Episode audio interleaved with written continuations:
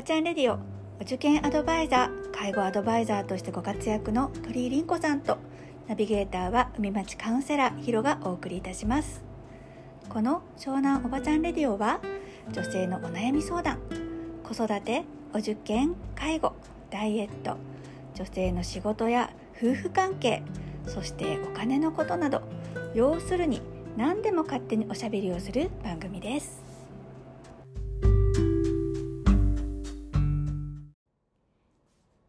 5日土曜日10時を過ぎました。皆さんお疲れ様でした。コロナ禍で大変だったでしょう？子供たちの受験はほぼ終わった時期だけどママたちあと一山二山あるよね。あるある。母たちの仕事はまだ終わってないよ。ね入学金ちゃんと納めた？それすっごい大事友達で大学受験の入学金の振り込みの期日間違えてて一浪した子いるんだよね。いるよねそういう子。中学受験でも意外とある。えあるの？うんなんかねそんなに多くはないんだけど毎年聞くあの入学金払わないと入れてもらえないじゃない、でうんその入学金払うのが大抵機械相手だからうん。3時って決まったら3時1秒でも過ぎると機械は閉まっちゃうんだよね。か時間で閉まっちゃうんだね。ワーママは注意しないといけないね。そうだよね、うん。あとあの入学の時にあの3月になると招召集日っていうのがかかるんだけど、うん。2月の中旬以降になると思うんだけどそれに行かないと入学取り消しになったりするから注意が必要ですよ。ねしっかりスケジュール管理もしないといけないんだ。あとさ何山来るの？どのぐらいの山来る？あとママたちに大変な山が来るのはママたちの情報戦。それなあるね。うちらもあったよね。あった。あったなんかあの子どこ受かったっていう情報戦がほんとシビアに飛び交うよね。うんある、ね、今はコロナでランチ会とかないけど LINE とかかね。うん、うん、そっかなんかアドバイスある？そうだよね。近寄らない？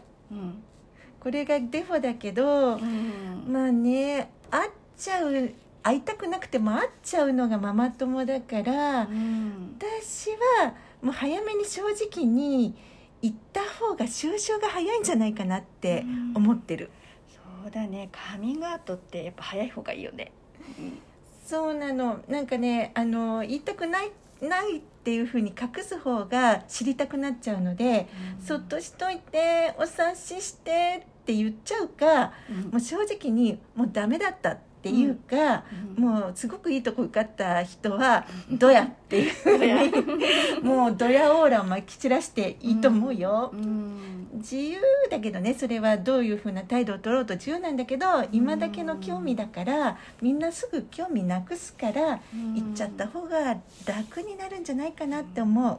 そうそう。やっぱ行っちゃえ行っちゃえって感じでね。やっぱでもいい学校でも不本意な学校でも結局噂になっちゃうからさがさらっと、うん、流してもらった方がいいのかな？うん、そう思う。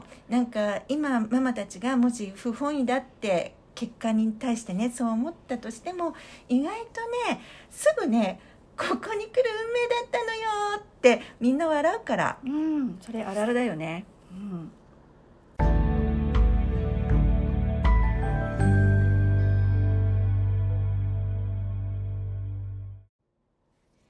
もし不本意だった場合子どもたちに何てお話ししたらいいと思う？うーん中学受験ってさぶっちゃけ言えばママを喜ばせたくて子供たちは頑張るから、うん。ママがいつまでも悲しい顔してると自分のせいだと思い込んじゃってやりきれない気持ちになっていくんだよね。だよね。けなげだよね。あの小さな体でここまで本当によく頑張ったよね、うん、だからそれを言えばいいんだよ。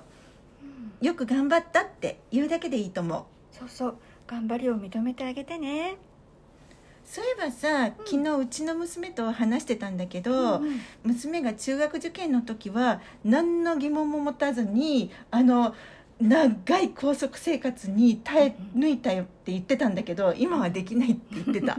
ね、体力的にもね本当に子供たちって頑張ってきたと思うけどうちの娘たちはね小6の今この時期が人生の中で脳が一番働いてたってよく言ってる勉強のね ピークだったって本当によく言ってるよみんなそれ言うよねでも中学受験の勉強ってその後の人生も支えてくれるからねうんそう社会人になった今でもね歴史とか地理とかあの知識がいまだに残ってて助かってるって言ってよく言ってる、それある、うん。なんか中学受験経験した子たちって計算能力はすごいし暗算とかすごい早くない、早い早い。ね本当に。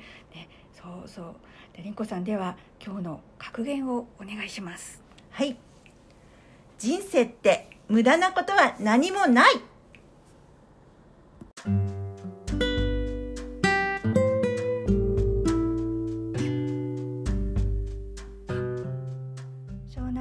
ンレディオ鳥居凛子と海町カウンセラーヒロがお送りいたしました。毎週土曜日10時にお会いしましょう。またね